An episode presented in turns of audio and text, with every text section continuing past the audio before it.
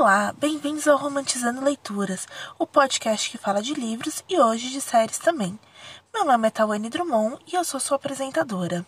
E hoje vamos falar do segundo livro do universo Grishaverso, Sol e Tormenta, escrito por Lida Bardugo. Essa é a continuação do primeiro episódio do podcast, então caso você não tenha ouvido o primeiro, corre lá para ouvir. Eu fico muito feliz em dizer que eu adorei o segundo livro. Ele aproveitou muito bem todo mundo que ele construiu no primeiro e expandiu maravilhosamente bem os personagens.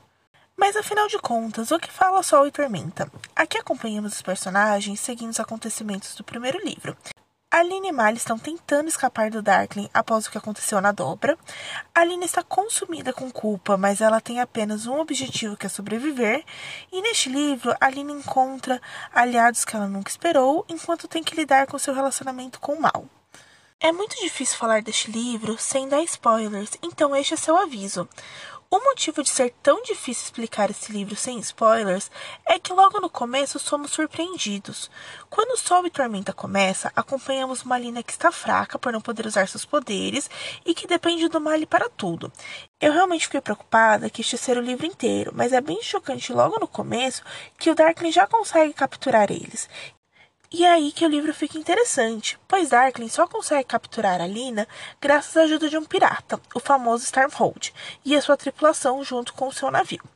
O mais chocante é que Stormhold não é apenas um pirata comum, que não gosta de violência com seus prisioneiros, mas ele também é o príncipe Nikolai, primeiro de seu nome, e o melhor personagem deste livro. Nisso, ele trai a confiança do Darkling e faz uma proposta que eu considero irrecusável para Lina. Ele quer torná-la sua rainha, pois seu sonho é ser rei, e um casamento político com uma santa ajudaria muito na sua causa. O começo do livro é realmente ágil e as coisas vão se vendo muito rápido. Logo após os personagens despistarem o Darkling, eles já acham o segundo amplificador e finalmente entendemos as capas da trilogia. Cada capa é um amplificador diferente. O livro dá uma desacelerada quando os personagens chegam ao pequeno palácio, onde conseguimos ver um jogo político se formando, tanto entre Nikolai e seu irmão e também entre os Grishas. Todos os personagens ganham bastante desenvolvimento e, como da última vez, vamos falar um por um. Começando pela nossa protagonista, Alina. Alina é uma personagem que cresceu muito nesse livro. Ver ela finalmente aceitando seus poderes, criando uma voz que é só dela e tentando mudar o mundo que ela vive foi fantástico. Desde pequenas mudanças, como querer que todos os grixas sejam tratados iguais, independentemente da cor de seu cafta, e poderem se sentarem juntos para comer, até ela negociando o poder do exército Grisha com o Nikolai, até momentos maiores, como ela decidindo ir atrás do terceiro amplificador para derrotar o Darkling, independentemente de quem for a favor disso ou não. A Lina funciona muito bem nesse livro, ela tem uma química incrível com 90% dos personagens, mas eu quero ressaltar a dinâmica dela com os gêmeos, Toila e Tamar. Obviamente, Nikolai e, surpreendentemente, a Zóia. A dinâmica de pessoas que não se gostam, mas com um objetivo em comum, é muito bem trabalhada aqui. No primeiro livro, Zoe é apenas uma mean girl, ou seja, uma menina malvada que quer apenas atormentar a vida da Lina por ciúmes. Mas aqui, Zoe se torna uma personagem complexa, graças à dinâmica dela com a Lina. Mas não tem como falar de Alina sem falar de Mali. Eu gostaria de pedir desculpas ao Mali do primeiro livro, por ter falado tão mal dele, porque lá ele era apenas chatinho, porém aqui ele é insuportável. Eu até entendo a posição complicada que ele se encontra. A garota que ele gosta sendo cortejada por literalmente um príncipe. Ele está lutando uma guerra onde todo mundo tem superpoderes e ele é apenas um humano, e ele simplesmente não tem muito o que fazer neste mundo. Mas meu Deus do céu. Toda vez que ele aparecia no livro, é um sofrimento. Recentemente eu tive uma conversa com uma amiga, como a gente olha esses livros do começo da década passada, e existe uma glamorização de relacionamentos ruins, onde os homens são possessivos, ciumentos e até mesmo agressivos. Enquanto hoje, os interesses amorosos têm mais personalidade de um soft boy ou até mesmo de um golden retriever humano. Eu não estou dizendo que Malha é a representação deste namorado abusivo, porém nesse livro ele dá muita mancada. Ele entra num clube de luta clandestina, ele beija Zoe apenas para fazer ciúmes para Alina e simplesmente desmerece a luta de Alina cada vez que ele aparece. Não me fez gostar nem um pouco do personagem. No momento, eu só espero que ele melhore no terceiro livro, porque eu não sei se eu aguento mais 300 páginas dele sendo insuportável. Eu não quero que a trilogia acabe dessa maneira, com ele agindo dessa forma. Porém, vamos falar de coisa boa: Nikolai, o bonitão. Ele é um chuchu e eu quero protegê-lo de todo mal. Mas falando com toda sinceridade e seriedade, Nikolai era o personagem que faltava no universo de Sombriossos. Ele é carismático, engraçado e muito inteligente.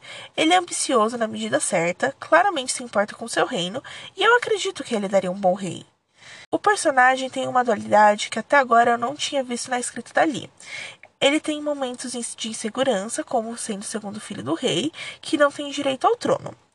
E momentos que até ele mesmo se assusta, não sabendo até onde ele iria para conquistar o trono.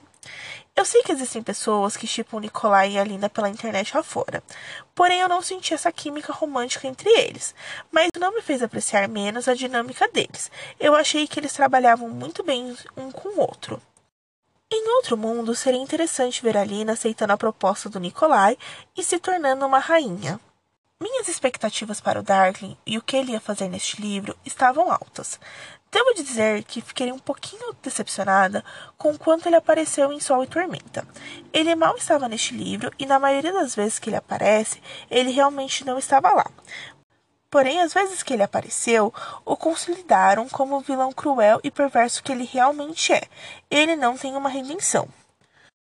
Eu finalmente entendo o apelo pelo Darkling. Ele pode ser um ser humano horrível, e eu nem sei se a gente pode chamá-lo de ser humano mas ele é absolutamente e deliciosamente cruel. O tipo de vilão que mexe com a imaginação das pessoas.